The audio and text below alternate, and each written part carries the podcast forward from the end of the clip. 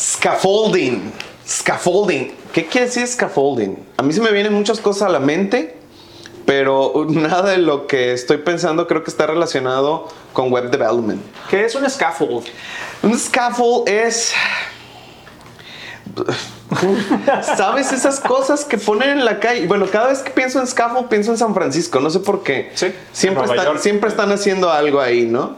Este, eh, son andamios. Andamios. Andamios. Son estas estructuras, digo, para gente que no nos escucha en México Ajá. o que no conoce el término, estas estructuras de tubos de metal que están por afuera de los edificios. Los construction workers lo utilizan, ahí anda la gente trepada. Andamio. Andamios, los andamios, ajá. Ahora, tú tienes una escuela que se llama Inglés para Dev. Ajá. ¿Por qué demonios escucharías scaffold Bueno, te voy a decir que de un developer? ah, es que aguanta con el scaffold de, en, en el web development, pero scaffolding es, un, es una metodología de enseñanza, oh, de teaching. Y lo hiciste hace rato, a poner un ejemplo práctico, lo hiciste, lo hiciste hace rato en uno de nuestros- episodios, en donde comenzaste hablándonos en un episodio de... ¿Cuál fue nuestro primer? eh, triage. Ajá. Y luego, ¿de qué otra cosa hablamos? On call. On call.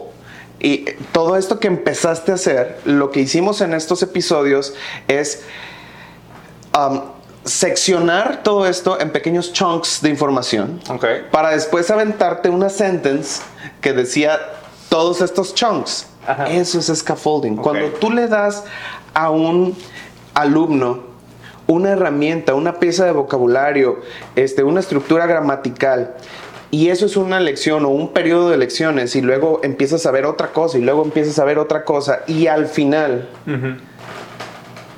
le dices, a ver, ahora con todo lo que enseñamos, con, con lo que aprendiste, ármame una oración. O en álgebra, ¿no? Que te enseñan este.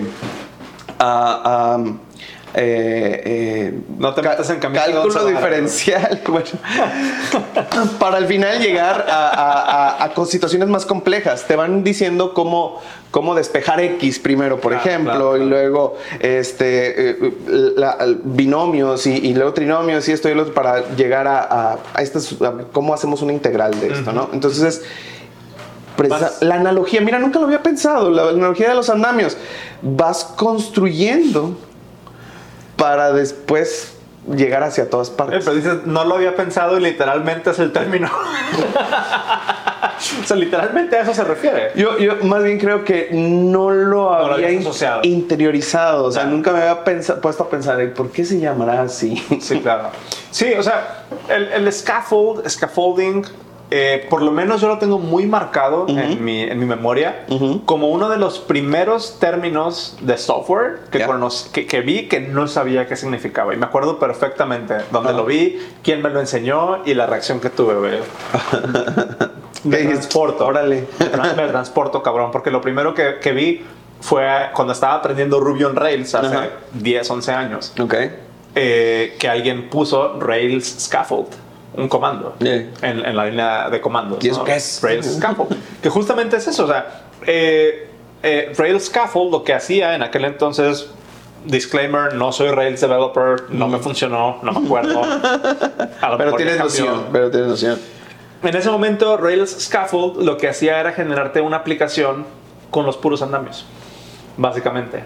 La te, daba, te daba la estructura general de lo que tú necesitabas para poner tus controladores, tus vistas, tus modelos, bla, bla, bla, y ya nomás como hacer casi, casi plug and play de tu lógica. Ya, ya. ¿no? Ya, ya, ya. La, la aplicación de Rails by default, sin lógica, y ya tú nomás le pones cuáles cuáles eh, los elementos ¿no? que, que hace.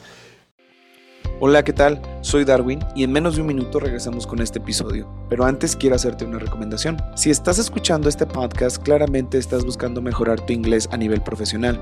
Ya sea para conseguir un mejor puesto dentro de una organización o tal vez tener clientes en el extranjero, o probablemente aplicar para esa vacante que te pide un alto nivel de inglés, o sencillamente porque quieres entender más de cómo hablan los devs alrededor tuyo. Cualquiera que sea el caso, déjame invitarte a que te unas a nuestra comunidad de Inglés para Devs, en donde ciertos de personas como tú ya están haciendo networking y al mismo tiempo están mejorando su inglés todos los días con nuestras rutinas y ejercicios diarios de práctica, así como nuestros círculos de conversación semanales para practicar tu inglés tanto escrito como oral y gozar de feedback mío y de mis teachers en tiempo real. Formar parte de nuestra comunidad es bastante sencillo, solo manda un mensaje directo en Twitter o Instagram en la cuenta arroba darwinglish. Esto es arroba d a r w i n g l i s h y dime literal, quiero ser parte de la comunidad y voilà, listo. Recuerda que todo esto es 100% gratis y lo único que te pido es que nos ayudes a compartir los consejos para mejorar tu inglés en alguna de nuestras redes sociales, ya sea Twitter, Instagram, TikTok o tal vez, y por qué no, LinkedIn. Sin más, te dejo escuchar el resto del episodio. De antemano te doy la bienvenida a nuestra comunidad. Scaffolding eh, es, un, es, un, término que muchas veces nos podemos encontrar en, en la metodología de, de, desarrollo de software, Ajá. porque justamente se trata de eso, cómo vamos poniendo las bases o los stakes on the ground, Ujú. ¿no? Para nosotros poder tener una arquitectura Ya. Que nos funcione, dependiendo del tipo de problema que queremos, que queremos resolver. Ya. Entonces, nada más es un término, no tiene mucho depth, pero me interesaba que, que las personas lo, lo, conocieran para que si escuchan a un developer hablar de scaffolding, no, no está construyendo su casa. ¿sabes? Vamos a ponernos andamios. está poniendo la estructura que va, a lo mejor no necesariamente a soportar, porque uh -huh. los andamios no se quedan en las construcciones, eventualmente los quitan. No, sí. Pero influenciar o, o, o ayudar a la construcción de la estructura en general, de la arquitectura en general del, del, del, del sistema. Okay. ¿no? Entonces, y este es otro ejemplo de lo que decíamos hace rato, ¿no? Traemos la vida común, la vida regular y aplicamos términos al web development. Exactamente. Okay. Y, y, no solamente web development, o sea, puede ser iOS development, mobile development, DevOps, todo. Claro. El, el scaffold otra vez es muy hippie mi término, pero es más como un state of mind, yeah. un modelo mental, uh -huh. ¿sí? De cómo desarrollar software. Puedes aplicar scaffold para cualquier sistema. Eh, más que una tecnología en particular. Estos y otros términos hippies en inglés para él.